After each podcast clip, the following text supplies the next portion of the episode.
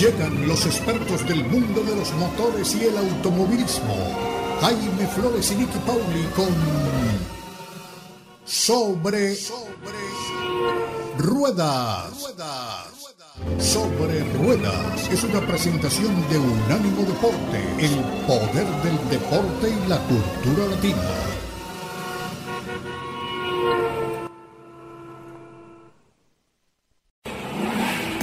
Sobre Rueda. Sobre Rueda. El programa donde rugen los motores. Todo bajo la lupa especializada de Jaime Flores y Nicky Paul. Con todo el análisis sobre el automovilismo en el mundo y la industria automotriz. Unánimo Deportes presenta Sobre Rueda. Sobre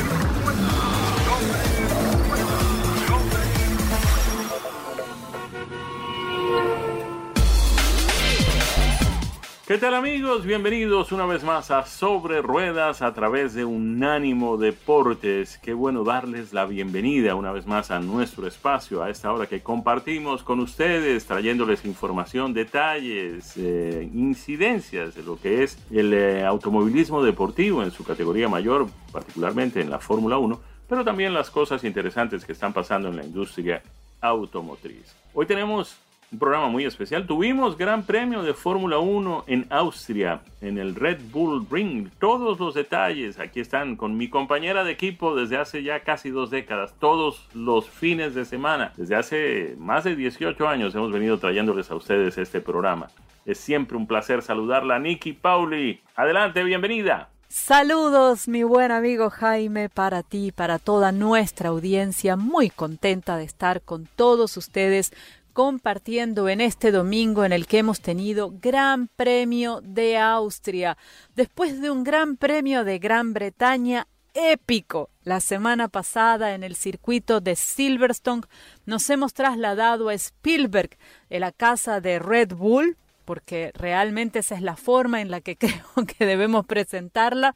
La carrera número 11 del campeonato 2022 de la Fórmula 1, con lo que llegamos en un campeonato precisamente de 22 carreras a la mitad de la temporada. Y hemos llegado de una manera eh, extraordinaria con con batallas en las pistas, con competitividad, con equipos enfrentados, con acción en el circuito, con estrategias, con estrategias que a veces funcionan y a veces no. En el caso, por ejemplo, nos decía la gente de Pirelli el día de hoy, estrategia a una parada y los líderes de la carrera han tenido tres paradas cada uno.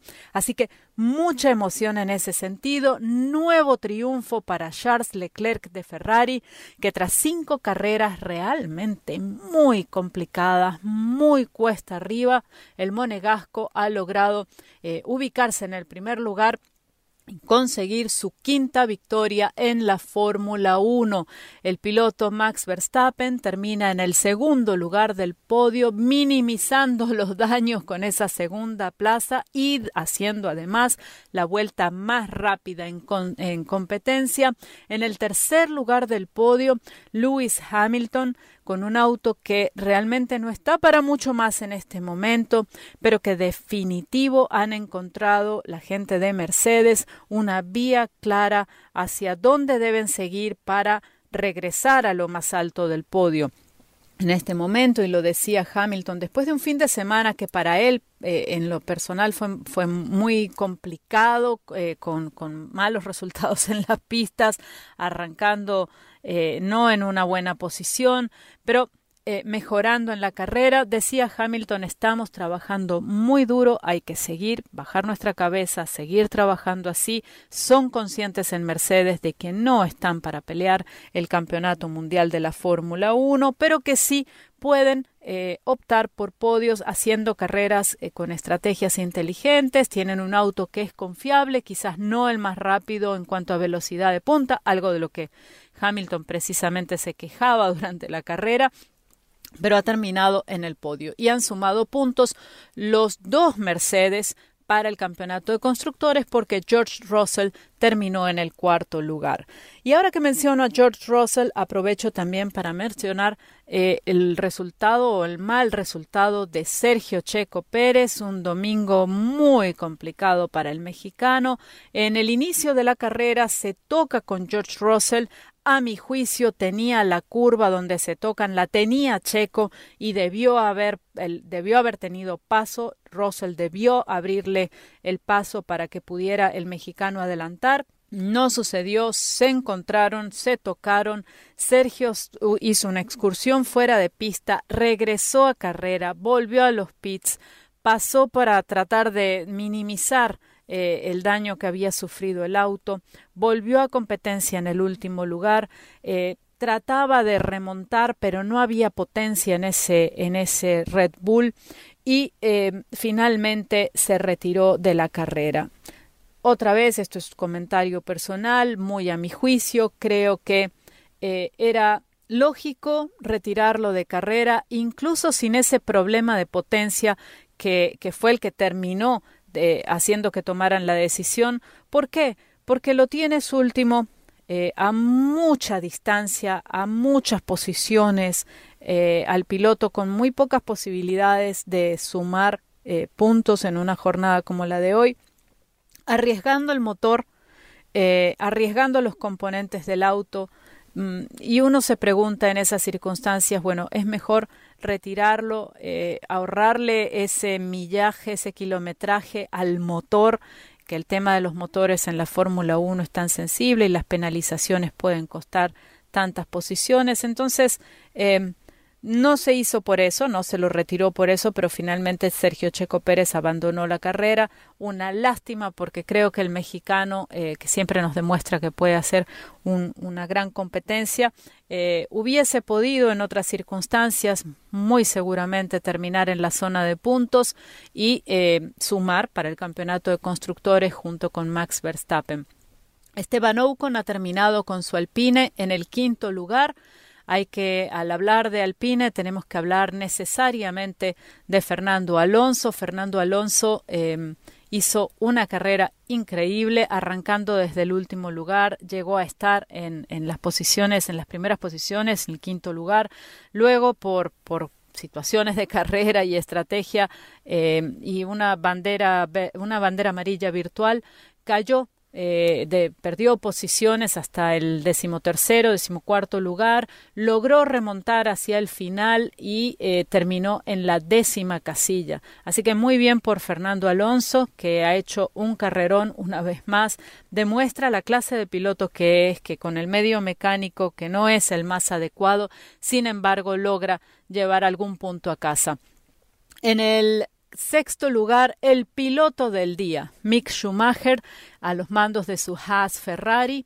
Eh, hizo también una carrera extraordinaria. Este piloto que últimamente ha estado sujeto a más de, una crítica, diciendo si deben permanecer en la Fórmula 1 y quizás en, este, en este sentido con personas que esperarán resultados mágicos de un Haas que no van a llegar creo que hizo lo mejor que pudo y que fue mucho eh, Mick Schumacher en esta carrera, terminando en la sexta posición. Por delante, además de su compañero de equipo, Kevin Magnussen, que terminó en el octavo lugar, los dos Haas eh, llevaron puntos a casa el día de hoy. Y Kevin Magnussen, lo decíamos la semana pasada, cuando comparan a Schumacher contra Nikita Mazepin, que fue su compañero de equipo el año pasado, pues Schumacher salía favorecido.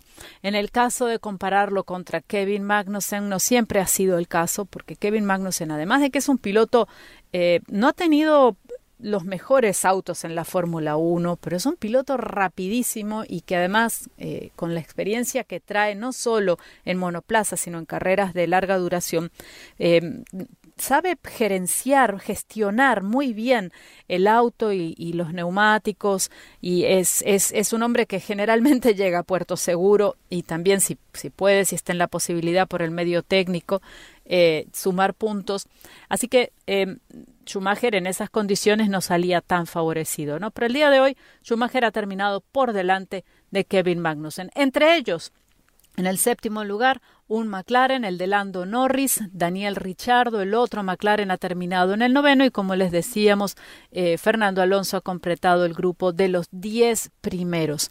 Una carrera eh, en la que no hubo muchos retiros, apenas tres, Sergio Checo Pérez, que ya lo mencionábamos, Nicolás Latifi y uno que eh, nos, nos hizo ponernos al borde de la silla, como les decía al principio de, de este segmento, que fue el de Carlitos Sainz, un incidente que hacía bueno, mucho tiempo que yo no veía un auto de Fórmula 1, eh, bueno, quizás desde el, desde el caso de Grosjean, un auto de Fórmula 1 incendiado, no por supuesto a ese, a ese nivel, pero, pero sí vimos fuego en la pista, fuego del motor y ese motor que explotó, que salieron bien las pistones y de todo volando, eh, tratando Carlitos Sainz de que el auto se detuviese.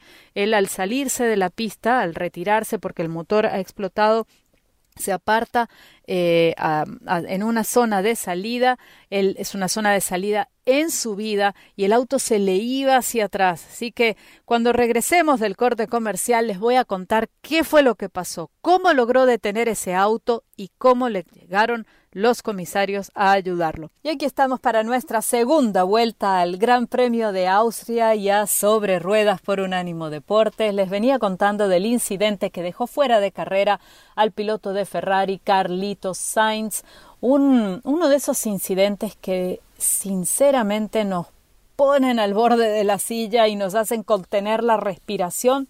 Carlos Sainz, como les contaba, eh, tiene pérdida de motor, el motor pierde potencia, el motor se incendia, comenzamos a ver las llamas que salen a través del carenado del, del motor. El piloto, por una zona eh, segura, se retira de la pista, pero es una zona que es en subida eh, y cuando él trata de, salir del auto con el fuego que se intensifica en el carenado del motor, eh, el auto se le iba hacia atrás, el auto no, no se frenaba, el auto no se quedaba detenido, no había forma de ponerlo o en neutro o pararlo. Eh, los comisarios de pista no llegaban y la desesperación de Carlos Sainz era patente porque en ese momento él entiende que si salta del auto y deja el auto solo, ese auto incendiado en llamas va a regresar a la pista. Entonces, em, finalmente logra eh, dar un, girar el volante, poner el auto que se fuese como en una semicurva contra las, las barreras de, contención que hay en, alrededor de la pista y de esta área de seguridad. En ese momento llega el personal de seguridad eh, con los extintores, Carlos Sainz sale del vehículo y se aparta y ahí creo que todos de alguna manera pudimos finalmente respirar sabiendo que estaba a salvo él, eh, que la ayuda estaba ya en ese lugar y que el auto no regresaría envuelto en llamas al circuito. Eh, un momento, un momento complicado dentro de la carrera, un momento seguro de mucha decepción para Carlos Sainz Em, que, se sentó a un costado de la pista y, se quedó allí durante un rato. Hay gente que me preguntaba a través de las redes sociales, de mi Twitter en Media Racing, me decían por qué la gente de seguridad tarda tanto en llegar. Y puede haber muchas razones, no tengo el dato exacto en este, en este caso preciso, pero puede haber varias razones. A lo mejor eh, no era un área de fácil acceso, a lo mejor los marshals no estaban eh, tan cerca. y también hay que recordar que muchas veces ellos deben esperar que se les dé la, la, luz verde, digamos, que quien los dirige les diga ahora sí salgan a la pista o que sea de forma segura para ellos. Hay muchas consideraciones allí. Lo que sí es cierto es, tardaron mucho en llegar. Y, estas son el tipo de cosas que después de una carrera eh, los equipos de seguridad se reúnen, eh, lo mismo los organizadores o cada área, digamos, que involucra un gran premio, se reúnen, se hace un análisis, qué salió bien, qué no salió tan bien, qué se puede mejorar. Y estoy segura que va a ser una consideración para la mejora lo que ha ocurrido con el carrito, con el carro de Carlitos Sainz. Eh, Tres pilotos entonces que no completaron la carrera, Carlos Sainz, Latifi Pérez, eh, y varios pilotos que terminaron a una vuelta de los punteros. Desde el sexto lugar hacia atrás, todos tuvieron una vuelta eh, menos que los punteros, que Leclerc, Verstappen, Hamilton, Russell y eh, Ocon. A partir de allí, del sexto lugar, Mick Schumacher hacia atrás, una vuelta menos todo el mundo.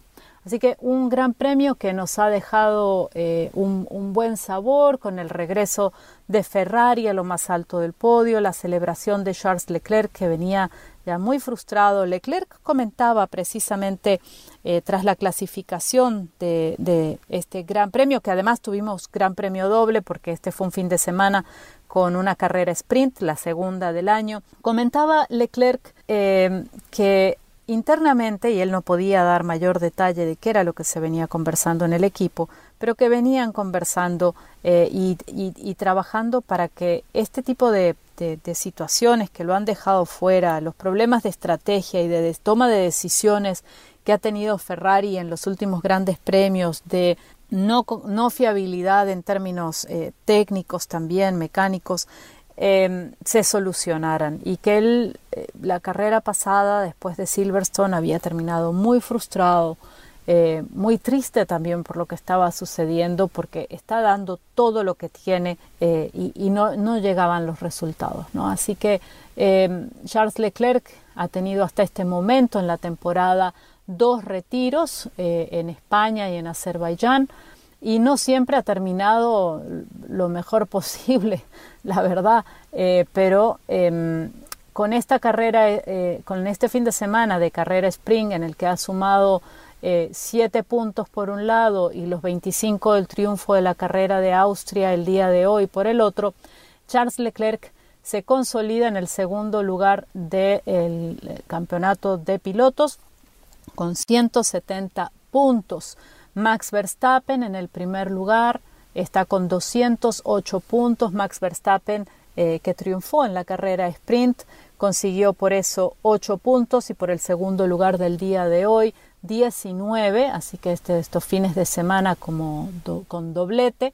Eh, Max Verstappen ha tenido solo un retiro en lo que va de año en Australia eh, y ha maximizado en cada carrera los puntos con con varios triunfos ya, con cuatro triunfos eh, que ha logrado esta temporada.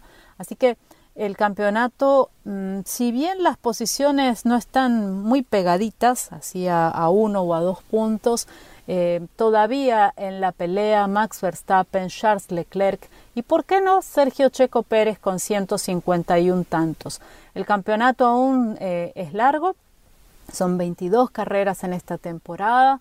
Eh, estamos en la carrera apenas número 11, estamos a mitad de año. Lo que nos queda eh, de, lo que, de lo que se viene en los próximos, en el próximo mes, digamos, principalmente, eh, la Fórmula 1 va a hacer un pequeño descanso este, este fin de semana que viene. Ah, luego retomará en Francia para la carrera del 24 de julio Hungría el 31 de julio y a partir de ahí la Fórmula 1 entra en receso, un descansito eh, para tomar un poco de fuerzas y recuperar energías en un campeonato que con tanto viaje y tanto jet lag seguro es muy pesado, no solo para los pilotos, sobre todo para los mecánicos, para los ingenieros, la gente que trabaja en la logística y en la comunicación y después de ese pequeño paréntesis, en el mes de agosto, a finales de ese mes, el 28 de agosto, regresa la acción a las pistas eh, con el Gran Premio de Bélgica de Spa-Francorchamps y a partir de ahí hasta el final nos vamos hasta diciembre, hasta final de año, con esa segunda parte de la temporada del Campeonato Mundial de la Fórmula 1. Eh, ¿Cómo queda el Campeonato de Constructores? La gente de Red Bull en el primer lugar con 359 puntos, Ferrari en el segundo con 303, Mercedes en el tercero con 237, ya mucho más lejos la gente de McLaren 81, Alpine 81, Alfa Romeo 51, Haas 34, Alfa Tauri 27, Aston Martin 18 y Williams 3. Todos los equipos de la Fórmula 1 participantes en este campeonato han sumado puntos, algo que cuando la gente habla de, que haya mayor paridad, mayores oportunidades, eh, pues si lo comparamos con años anteriores en los que hubo equipos que a lo mejor estaban en cero a esta altura del campeonato, vemos que las cosas han ido poquito a poco mejorando. Esto es todo para nosotros respecto al Gran Premio de Austria del 2022. Triunfo para Charles Leclerc, abandono de Sergio Checo Pérez, pero tendremos más, mucho más en este programa y por supuesto en la Fórmula 1 en los próximos días. A la vuelta de la esquina vendrá Jaime a contarnos un poquito sobre industria y nosotros por supuesto estaremos con más de la Fórmula 1 próxima semana. Aquí estamos de regreso con ustedes en Sobre Ruedas a través de Unánimo Deportes. El diario The New York Times ha publicado una nota muy interesante sobre el interés de Michael Andretti, el hijo de Mario Andretti, en eh, instituir, establecer un nuevo equipo, una nueva escudería en la Fórmula 1 porque nos pareció un artículo interesante, mm, hemos decidido mm, traducirlo al español y compartirlo con ustedes. Lo escribió el periodista Luke Smith para el diario The New York Times. Y dice, la popularidad de la Fórmula 1 en los Estados Unidos se ha acelerado en el 2022, lo que lo convierte en un mercado vital que los jefes del deporte están ansiosos por hacer crecer. A partir del 2023 habrá tres carreras en Estados Unidos, en Miami, en Austin, Texas y en Las Vegas, Nevada. Pero la Fórmula 1 solo tiene un equipo estadounidense, Haas, con sede en Inglaterra, y no ha tenido un piloto estadounidense en la parrilla desde el año 2015, cuando Alexander Rossi participó en cinco carreras. Michael Andretti está buscando cambiar eso. Es hijo del campeón mundial de Fórmula 1 de 1978, Mario Andretti, y es dueño de Andretti Autosport, un equipo que ha disfrutado de un enorme éxito en los Estados Unidos a través de IndyCar ganando las 500 millas de Indianápolis en cinco ocasiones. Andretti Autosport también compite en Fórmula E, Extreme E, carreras de autos deportivos y la serie Australian Supercars. El próximo objetivo de Andretti es formar un equipo de Fórmula 1 para correr a partir del año 2024. Su equipo tendría su sede en Indianápolis, en Indiana, y tendría un piloto estadounidense, Colton Herta, quien es el ganador de carreras más joven en la historia de IndyCar. Queremos ser un equipo estadounidense que tenga interés en desarrollar pilotos estadounidenses para el futuro, dijo Andretti. No hay nadie por ahí que esté haciendo eso. Ahí es donde queremos estar. Continuamos compartiendo con ustedes esta nota publicada por el diario The New York Times sobre el interés de Michael Andretti en ingresar a la Fórmula 1 con una escudería norteamericana. Pues bien, el año pasado, Andretti estuvo cerca de adquirir una participación mayoritaria en Sauber Group, que opera el equipo Alfa Romeo, pero las conversaciones se desmoronaron cuando las negociaciones estaban a punto de finalizar. Como ninguno de los otros equipos estaba dispuesto a vender, Andretti se dispuso a crear el suyo propio. Está ansioso por ingresar a la Fórmula 1, dijo el director ejecutivo de McLaren, Zach Brown. Él es de una familia de pedigree de carreras de alta calidad tiene un equipo IndyCar, un equipo de Fórmula E, un equipo Extreme E. Creemos que cuanto más competencia tengamos, cuanta más competencia, mejor. Brown no es el único que apoya los planes de Andretti. El dos veces campeón mundial de Fórmula 1, Fernando Alonso, corrió para Andretti en las 500 millas de Indianápolis en el 2017, lo que le dio una experiencia de primera mano sobre cómo opera el equipo. Son una muy buena organización, muy profesionales, dijo el piloto asturiano Fernando Alonso. Tienen muchos muchachos buenos allí. La Fórmula 1 es un nivel diferente, sin duda, pero tienen pasión por el automovilismo y será muy bueno para el deporte tener el nombre de Andretti en la parrilla. Sin embargo, no comparten su, su entusiasmo por los planes de la Fórmula 1 de Andretti. De los 10 equipos, solo dos McLaren y Alpine han declarado abiertamente su apoyo para permitir que se una un undécimo equipo. En este momento tienes 10 buenos equipos que son todos estables, dijo Gunther Steiner, director del equipo de Haas. ¿Por qué deberíamos cambiar algo si funciona así? En este momento, dijo Steiner, estamos en un buen lugar.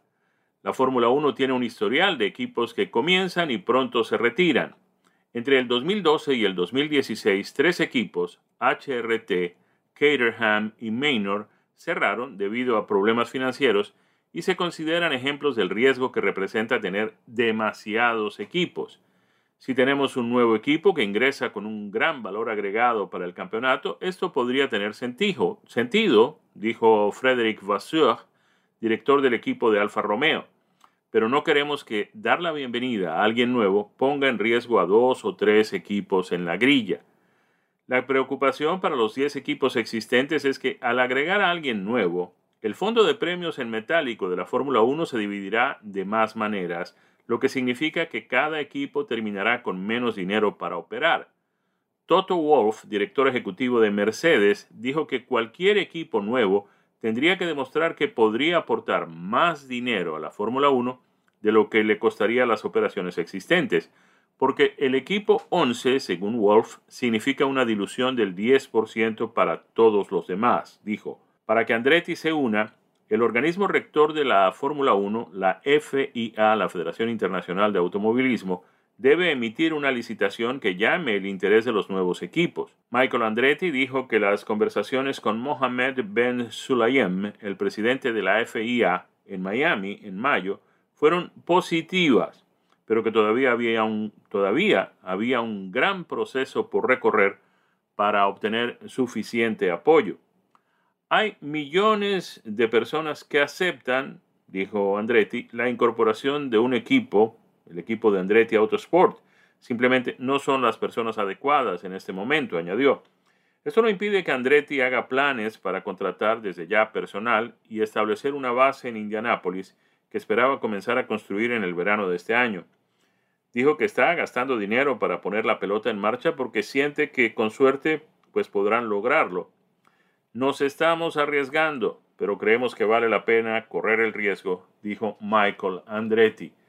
Esta podría ya, pues como comentarios adicionales a esta nota del periodista Luke Smith del diario The New York Times, pues eso sería maravilloso para el crecimiento de la Fórmula 1. Aquí hay una noticia interesante también en el sentido de que habría pues ya una tercera carrera para el año 2023 en los Estados Unidos, además de la de Austin, de la que ya disfrutamos desde hace años, la de Miami, que debutó en esta temporada del 2022, y a partir del año entrante tendríamos Las Vegas en Nevada.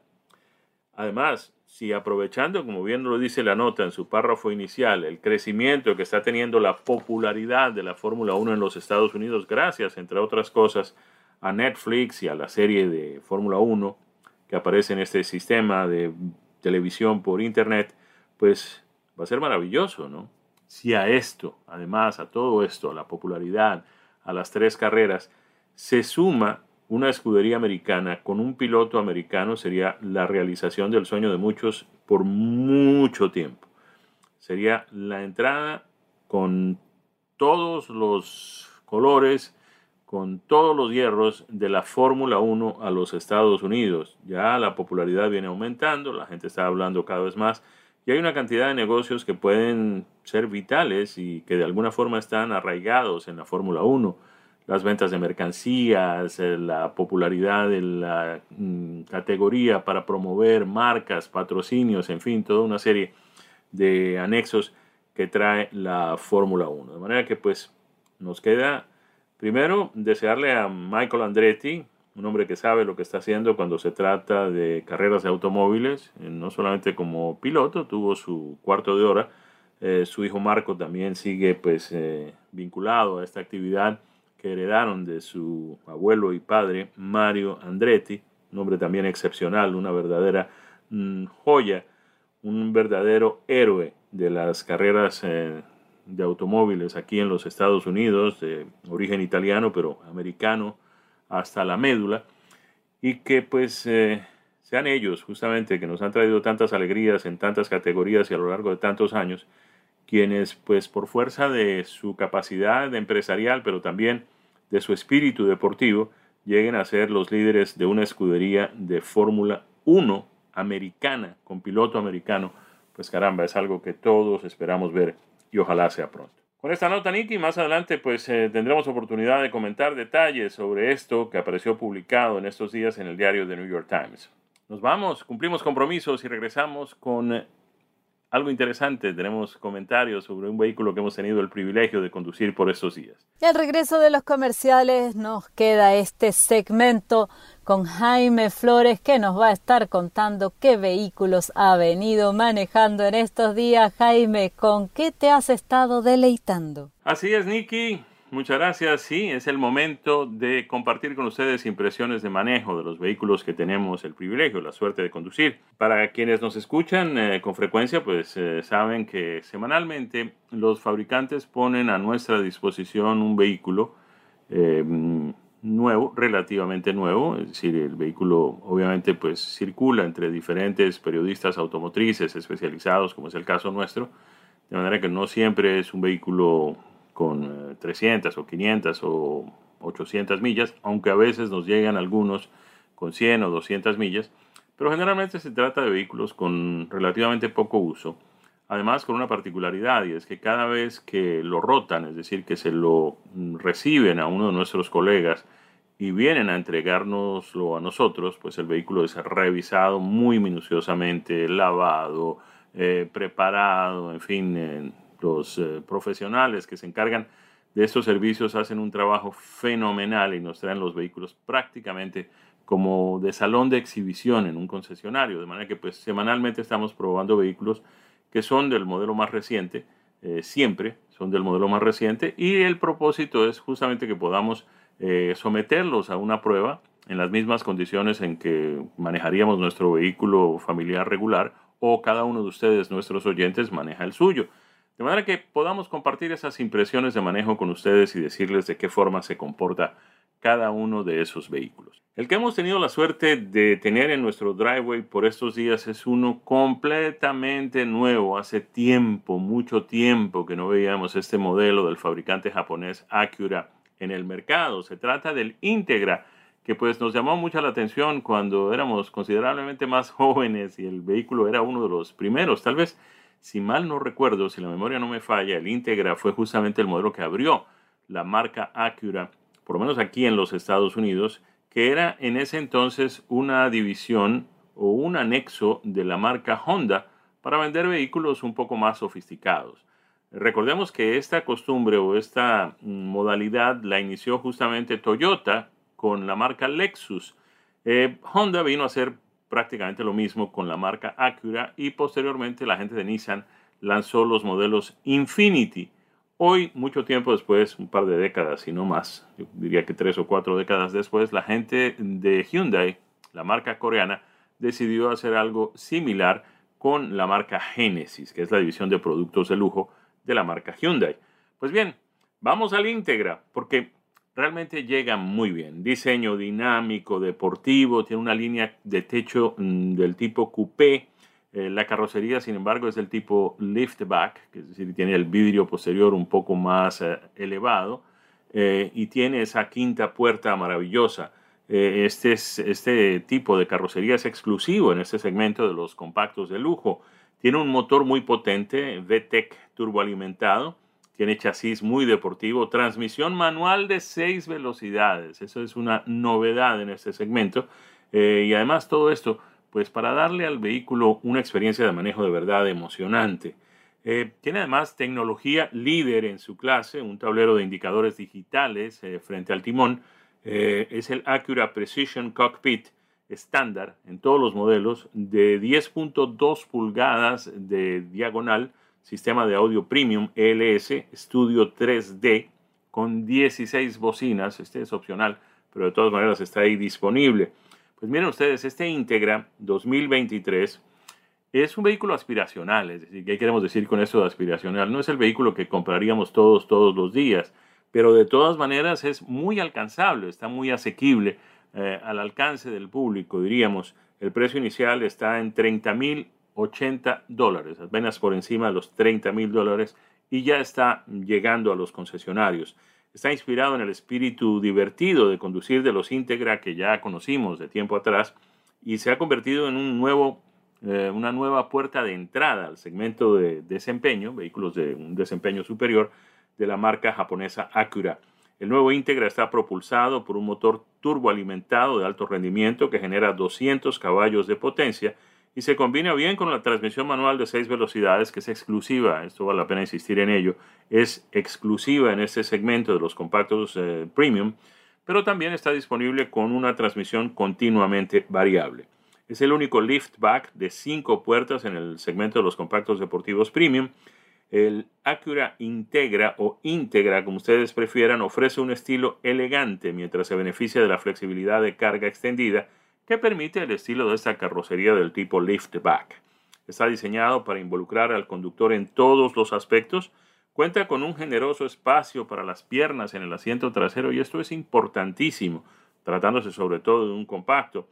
Em, es muy divertido, es un vehículo personal, eh, tiene un diseño interior centrado en el conductor. Y lo más importante en esta íntegra, sin lugar a dudas, es la persona que lo va manejando. No por eso se desprecian a los otros tres, cuatro pasajeros que podrían ir en el vehículo. Tal vez eh, el cuarto iría un poquito incómodo, pero de todas maneras cabe.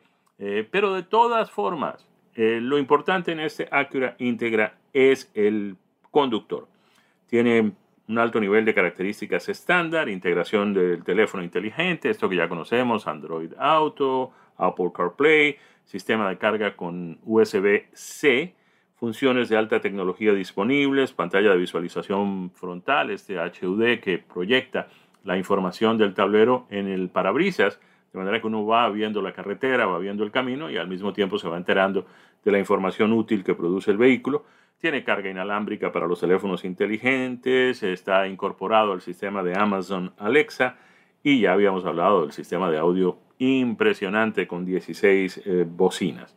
Debajo del capó, que además es de aluminio, hay un motor de cuatro cilindros turboalimentado, 1.5 litros de desplazamiento, doble árbol de levas en la culata, mejorado con VTEC, esta marca registrada de Acura, que es eh, de muy, muy buen desempeño y además economía en consumo de combustible.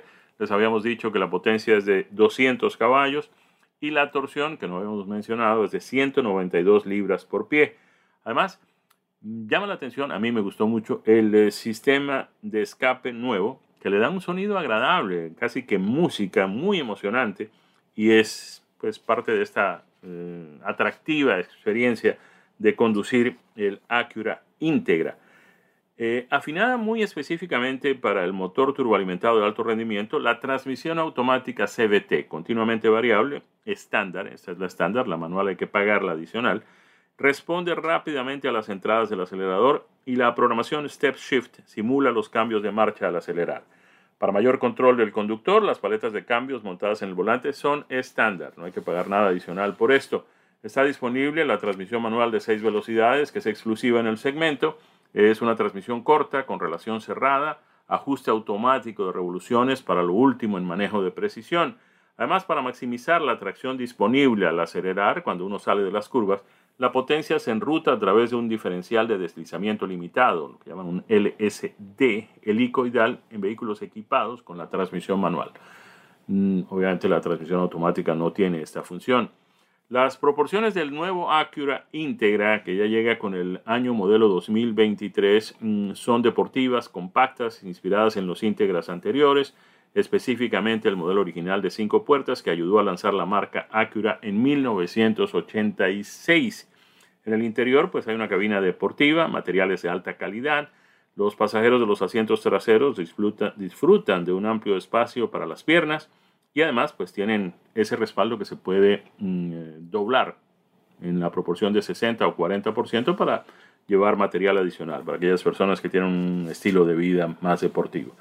Fabricado aquí en los Estados Unidos, el íntegra del 2023 se construirá en Marysville, en Ohio, la misma línea de producción que el Acura TLX.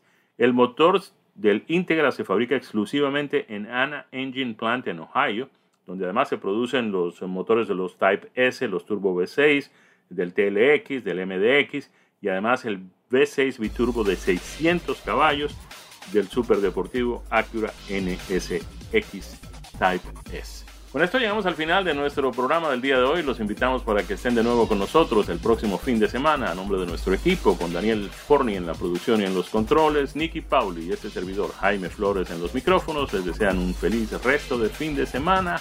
Que la pasen muy bien. Felicidades para todos.